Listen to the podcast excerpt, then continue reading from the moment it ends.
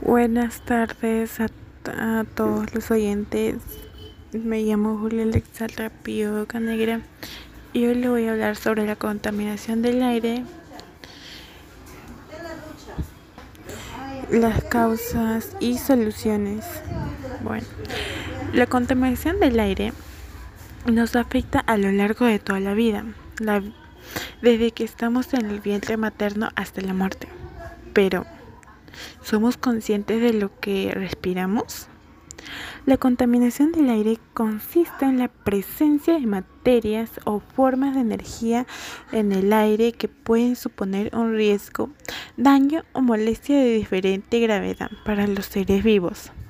La contaminación del aire es una mezcla de partículas sólidas y gases en el aire.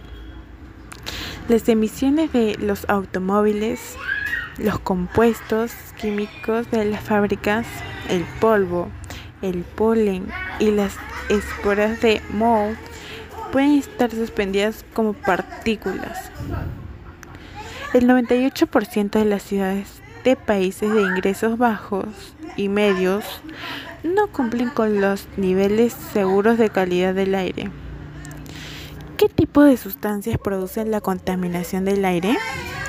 La contaminación atmosférica se presenta en diferentes sustancias que se derivan fundamentalmente de cinco focos de actividades humanas, como el monóxido de carbono, el dióxido de carbono, el dióxido de nitrógeno, el óxido de nitrógeno, el ozono a nivel del suelo, material particulado, el dióxido de azufre, los hidrocarburos, el plomo, ¿Dónde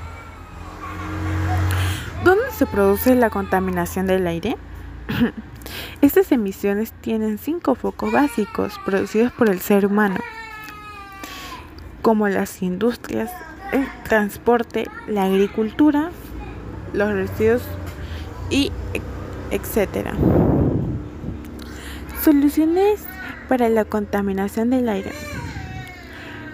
Podemos plantar flores, árboles para purificar el aire, producir menos humo en casa, usar productos limpiadores ecológicos, usar más la bicicleta y el transporte público, reutilizar y reciclar en casa, ventilar la casa y limpiar el aire.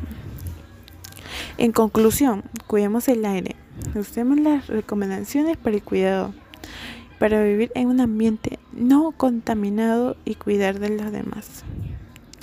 Esto fue todo. Ah, gracias.